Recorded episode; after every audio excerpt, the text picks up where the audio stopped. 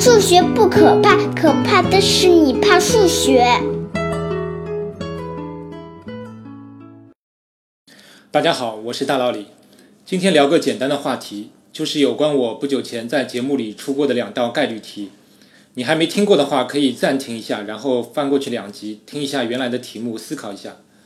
这期节目我就跟大家聊聊这两道题，不是单纯说个答案，而是讲讲这两道题有意思的地方和我的一些感想。第一道题是这样的：你有一个邻居，他有两个小孩，至少有一个是男孩。问两个都是男孩的概率，你的第一感觉是二分之一，对不对？但正确答案是三分之一。理由是两个小孩的组合有四种：男男、男女、女男和女女。现在知道至少有一个男孩，那可以排除女女这种情况。剩下三种情况中，只有一种是男男，所以概率是三分之一。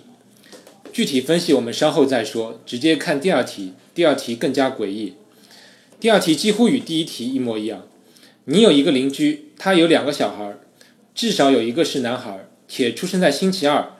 问两个都是男孩的概率，你第一感觉肯定是这出生在星期二关小孩性别啥事？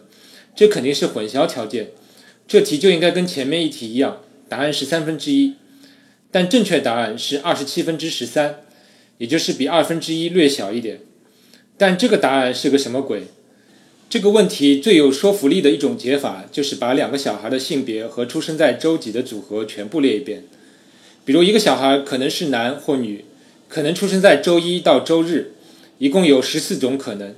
两个小孩就有十四乘以十四等于一百九十六种可能。然后我把一百九十六种可能中选出至少一个男孩出生在周二的情况，一共有二十七种。然后数一下里面都是两个男孩的情况，确实是十三种，所以答案是二十七分之十三。这种方法虽然笨，但无疑是最清晰明了、无可辩驳的。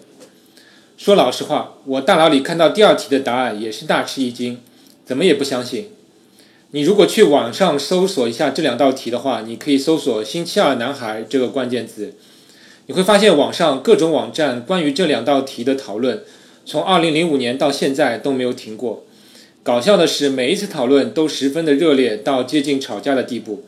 最后总有无法被说服的人，有的人就坚持两道题的答案是二分之一。我自己在聊天群里跟出题的那位朋友讨论了老半天。当天晚上，我的脑子里也在想，其实第一道概率题我当初是做对的。让我想不通的就是第二道题，怎么加了一个星期二的条件？概率会从三分之一一下子变化到很接近二分之一。我在群里提出了这样的反驳：如果我在跟我的邻居聊天，邻居告诉我他有两个小孩，至少一个是男孩，然后他让我猜他两个孩子都是男孩的概率，我心里已经知道答案是三分之一了。但我回答之前随便问了句：“你那个男孩是周几出生的？”邻居回答说是星期二。然后我发现，我这么一问，我的答案怎么就变成了二十七分之十三了？如果我再继续追问，你的孩子结婚了没有？上大学了没有？爱吃辣的菜不没有？难道我问了这些问题，我的答案都要改变？当我最终想通这个问题的时候，我明白，当我问了那些问题的时候，我的答案确实是要改变的。我先告诉你，问题的关键就在于邻居或者是出题者在出这个问题的时候。他想表明的是，他已经知道了两个孩子的性别和出生在周几，而不是仅知道一个或者知道两个，但假装只知道一个。让我想通这一点的方法，是我站到了邻居的角度去思考问题。现在，让我们都站到邻居的角度来思考这个问题。假设你是那个邻居，你跟我说你有两个孩子，其中至少一个是男孩，然后我问你那个男孩是周几出生的，你当然知道你两个孩子的性别和周几出生的。如果你的两个孩子是一男一女，那你当然只能挑那个男孩出生在周几回答我。但是你两个孩子如果都是男孩，情况就有点微妙了。此时你必须做出一个抉择，选择其中一个男孩，然后告诉我他出生在周几。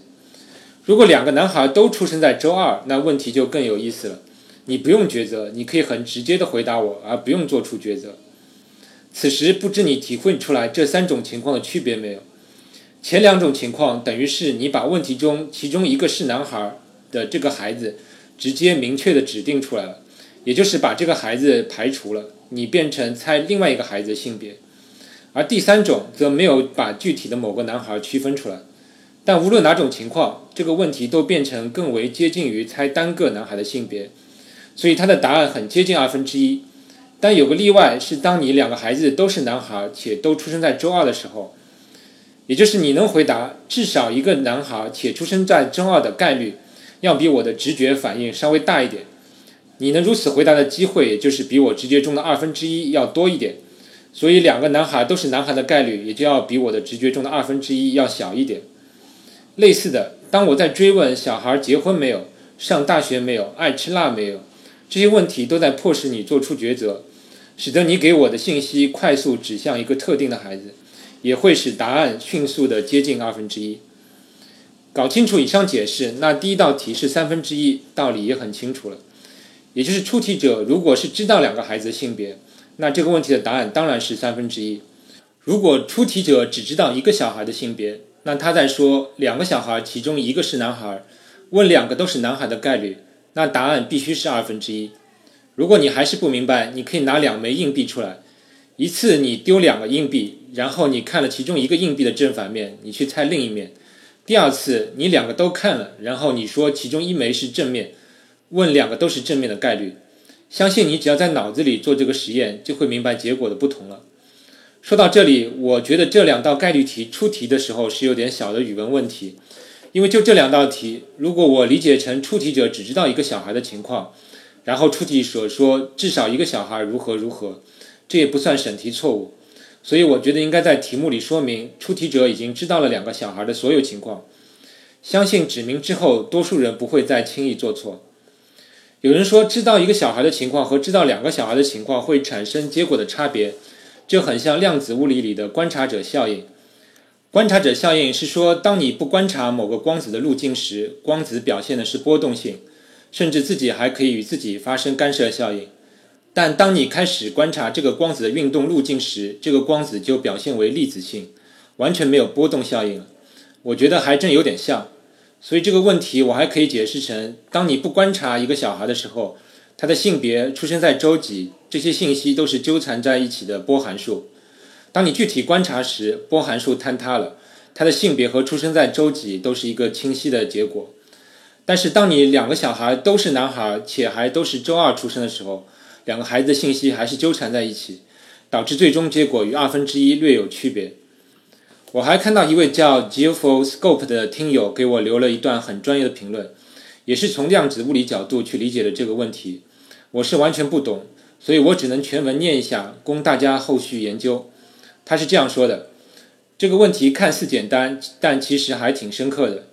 是否能够有信息区分两个孩子，竟引起答案如此大不相同？这很像物理中的波尔兹曼统计和波色爱因斯坦统计之间的区别。在后者中，全同粒子之间完全不可分辨，而又不遵守泡利不相容原理。这个不可分辨会引起粒子系统热学性质出现用经典物理无法解释的奇怪现象，比如大名鼎鼎的普朗克定律就是波色爱因斯坦统计用于光子的一个特例。以上就是这位听友的精彩评论。我的另一个体会就是这道题与另一道著名的反直觉概率题门提霍尔三门问题是类似的。你有兴趣可以去搜索一下。本质上，当一个人知道一个确切的信息，而且与某个概率变量关联时，当这个信息透露出来时，这个概率变量的概率就会发生改变。